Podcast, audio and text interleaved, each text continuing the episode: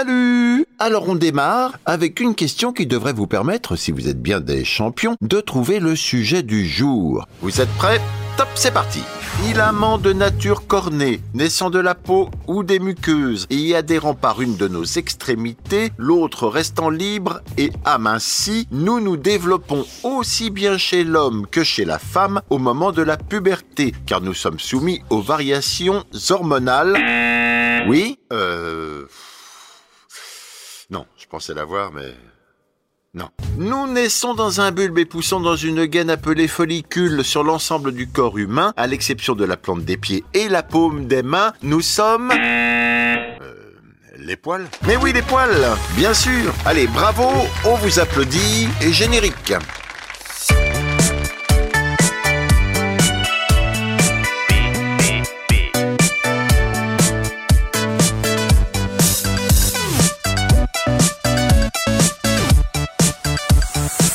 Alors vous l'avez compris, aujourd'hui on parle des poils, cette production filiforme de l'épiderme qui est l'un des plus petits organes couvrant partiellement ou intégralement la surface de nombreux êtres vivants. Le poil qui est la seule partie de votre corps qui continue à pousser durant toute la vie.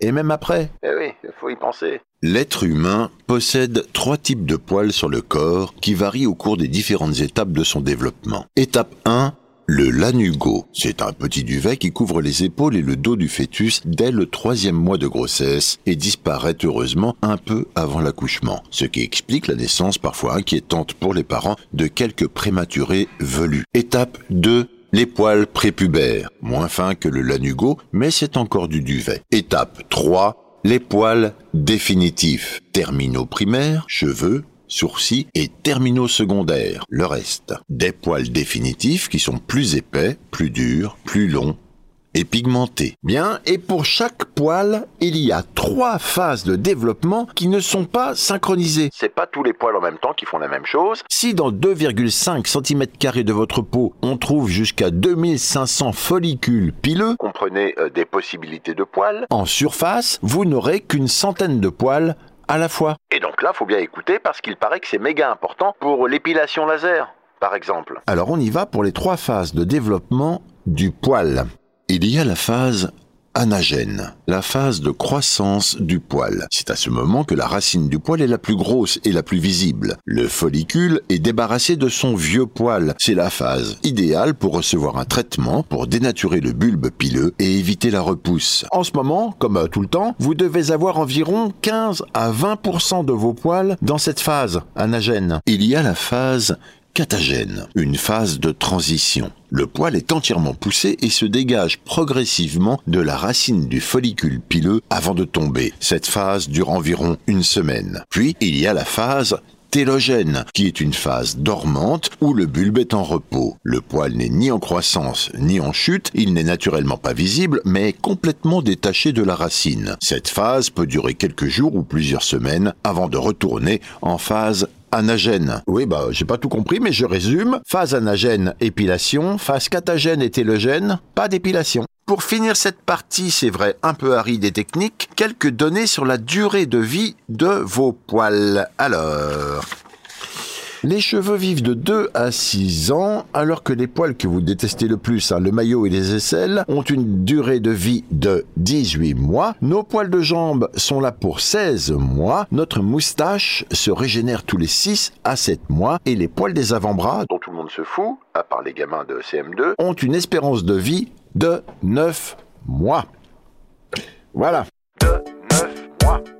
Pi, pi, pi. Voilà. Les poils avec les cheveux font partie du système pileux, qu'on appelle pilosité chez l'homme, chevelure, barbe, sourcils, cils, pelage chez les mammifères qui en sont couverts, crinière, crin, fourrure. Oupla, ah non, pas la fourrure, parce que la fourrure, c'est les poils avec la peau. ou qu'on appelle soie, S-O-I-E-S, chez les insectes ou autres petites bestioles qui ont trois poils sur le dos, comme les chenilles ou les araignées. Mais là, on va rester sur l'humain. Normalement, la pilosité est plus développée chez l'homme que chez la femme, car le processus de pousse du poil dans le follicule pileux subit l'influence des hormones androgènes, en particulier la testostérone. Chez l'homme, on aura plus de poils au niveau des organes sexuels, des aisselles, du torse et du visage. Chez la femme, ce sera au niveau des organes sexuels et des aisselles. En moyenne, on compte jusqu'à 5 millions de poils sur le corps. 5 millions, pas mal quand même. Mais alors, du coup, hein, à quoi servent tous ces poils? Protéger le corps de la chaleur, du froid et des rayons du soleil. Quand il fait chaud, les poils retiennent la sueur près de la peau, qui est ainsi hydratée et maintenue à bonne température. Et quand il fait froid, les poils se hérissent pour garder une fine couche d'air tiède sur le corps. C'est ce qu'on appelle familièrement la chair de poule. Voyez? C'est que chacun de vos poils a son propre muscle, le muscle horripilateur, qui permet aux poils de se redresser dans certaines situations. Oui, c'est vrai. Alors, les poils sont aussi euh, des barrières physiques contre les microbes, les bactéries, les poussières allergènes. Comme nos cils et sourcils qui protègent nos yeux fragiles, nos poils de nez hein, qui protègent notre système respiratoire, nos poils pubiens qui sont le bouclier de notre non moins délicate zone génitale. Euh, d'ailleurs, les femmes intégralement épilées sont 80 fois, et oui, 80 fois plus sujettes aux IST et MST. Oui. Eh oui, eh oui, les amis, tant qu'il y a pelouse, il y a match. Un proverbe qui n'est pas d'une grande classe, mais a le mérite d'illustrer notre propos. Lorsque nous nous reproduisons, la peau des deux partenaires se frotte l'une contre l'autre. C'est donc pour éviter ces frottements, les possibles irritations cutanées, voire les lésions, que nous possédons une couche de protection poilue. Par ailleurs, les glandes sébacées rattachées au poil du pubis et des aisselles libèrent des odeurs chargées de phéromones, essentielles dans l'attraction et l'excitation sexuelle. Des phéromones que nos poils se chargent de conserver. Petit fun fact, l'artiste néerlandais Peter de Cooper expose au Motimuseum à Breda, aux Pays-Bas, une œuvre intitulée Le pinceau de Gustave Courbet. Il s'agit d'un pinceau en poil pubien accompagné d'un parfum d'odeur vaginale. Une manière élégante, selon Peter, de rendre hommage au tableau L'origine du monde. Eh oui, c'est poilant. Eh oui, c'est dans PPP. Hein, et pourquoi pas Bien assez rigolé, vous ne le saviez pas et moi non plus, mais l'histoire de nos poils est écrite dans les poux. Et ceci pour deux raisons. Alors suivez-moi bien. Raison 1. Chacune des espèces de poux est très spécialisée. Les poux de tête ne vivent que dans nos cheveux, sur nos têtes, et les poux de corps ne pondent leurs œufs que dans nos vêtements. Raison 2. Les poux muent tous les 30 000 ans. 30 000 ans Rendez-vous compte Du coup, en établissant à quel moment étaient apparus les poux de corps, des scientifiques ont daté l'apparition du vêtement et ainsi résolu une énigme tenace de l'évolution humaine. Les premiers hommes n'ont commencé à porter des vêtements qu'il n'y a quelques dizaines de milliers d'années, soit bien plus récemment que ce qu'on croyait jusqu'à présent. Et le rapport avec les poils, me direz-vous? Eh ben, j'y viens. L'homme de Néandertal, qui a vécu entre il y a 150 000 ans et il y a 30 000 ans, est décrit généralement comme étant sans poils et vêtu de fourrure. Or, la réalité devait être différente. L'homme de Néandertal a sans doute été doté d'une épaisse toison jusqu'à une date assez récente de son évolution. Ouh là là Ouh là là Bah oui, ça change pou, oui, ça change pou.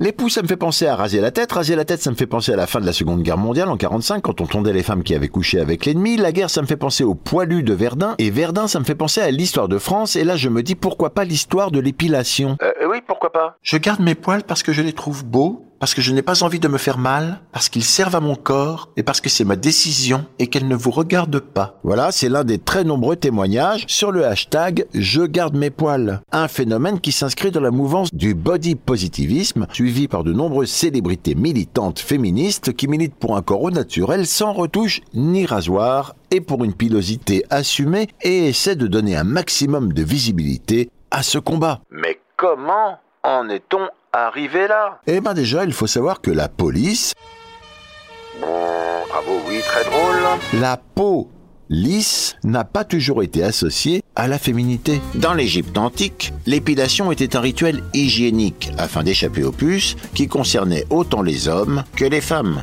Lors des premiers siècles de notre ère, Jésus était représenté sous forme d'un Apollon, avec les joues lisses et une chevelure bouclée. Le Christ barbu tel qu'il a triomphé dans l'iconographie orientale et occidentale est une création du VIe siècle. Dans le monachisme bouddhique, le rasage est un témoignage de ferveur religieuse, un peu comme en islam où il couronne la fin du Hajj, ce pèlerinage qui se déroule annuellement à la Mecque. Au Moyen Âge, c'était épilation intégrale, avec les sourcils et le haut du front, un rejet de tous les poils assimilés aux animaux et aux classes inférieures qui n'avaient ni les moyens ni le temps de s'en préoccuper. Plus tard à la Renaissance, seuls les poils apparents étaient traqués, les poils sous les bras et les poils pubiens restant des atouts de séduction, et il faut attendre le 19e siècle pour que les actrices, danseuses et prostituées qui montrent leur corps commencent à s'épiler. Elles expérimentent ensuite les crèmes et poudres mise sur le marché au début du XXe siècle. Et puis alors là, tout s'emballe, la naissance des premiers rasoirs jetables, la démocratisation de la baignade et les produits dépilatoires qui envahissent les pages des magazines finissent par faire culpabiliser les femmes qui gardent leurs poils une mode finissant par devenir une norme avec le flot d'images véhiculées notamment par l'industrie pornographique mainstream. Et voilà, c'est pour tout ça qu'aujourd'hui des femmes doivent se battre sur le hashtag Je garde mes poils. Ah, alors zut, j'ai oublié de parler des sportifs qui s'épilent. Un cycliste non épilé mettrait 20 secondes de plus sur une course de 40 km qu'un cycliste épilé. Et ce, sur un même parcours. Du côté des nageurs et nageuses, les poils empêchent la bonne pénétration de l'eau et freinent considérablement l'hydrodynamisme. Pour les sportifs exposés à des risques de chute ou d'égratignure, les plaies sur une peau épilée sont plus propres et facilitent donc la guérison. Et pour finir, l'épilation facilite les massages et les soins qui sont essentiels à la récupération. Sur une peau épilée et lisse, l'huile ne colle pas aux poils et les massages sont ainsi plus efficaces et plus agréables. Eh oui. Plus agréable. Je vous le dis tout le temps et donc je me répète, pas de PPP sans fait divers. Mike Wolf, le bien nommé, a 35 ans et le dos intégralement couvert de poils.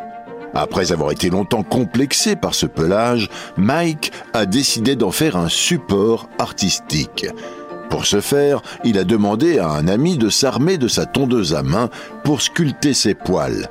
Du drapeau américain en passant par Cupidon, un sac d'école ou encore un lapin de Pâques, l'imagination des deux compères n'a aucune limite, tant et si bien qu'ils en ont fait un calendrier 2016 dénommé Calend Hair.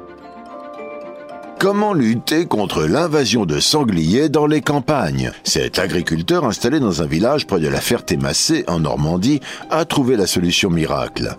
L'homme a utilisé des poils de chien pour faire fuir les sangliers qui s'aventuraient dans ses champs de maïs pour en dévorer les grains. Comme les sangliers ont un odorat prononcé, le fait de sentir les poils de chien leur indique qu'il y a éventuellement la présence d'un ou plusieurs chiens, et ça les repousse, nous a-t-il expliqué. Et pour récupérer des poils de chien, rien de plus simple. L'agriculteur va chez sa belle-sœur, qui est toiletteuse et qui nous confie je lui mets de côté de gros sacs de 50 litres. Les poils de chien, en fait, ça se trie pas, ça part à la poubelle. Si d'autres agriculteurs de l'Orne ou de la Mayenne en veulent, qu'ils m'appellent. Et voilà, PPP à poil, bah c'est comme Capri, c'est fini, enfin quasi fini, puisqu'il me reste une info que j'ai pas pu caser plus tôt, et cette info, c'est qu'il y a une commune dans le département de la Nièvre qui s'appelle Poil. Alors pour ceux qui connaissent un peu le coin, c'est à quelques kilomètres de Saint-Didier-sur-Arroux. Une commune bien évidemment victime de son nom, puisque nombre de malfaisants trouvent malin de dérober les panneaux à l'entrée et à la sortie du village. Oui, ça dépend de par où t'arrives en fait. Un village dans lequel vous pourrez au passage acheter des cartes postales à la fois fines et humoristiques, allant du Je me sens bien à poil à un câlin à poil dont le succès n'est pour l'heure pas démenti.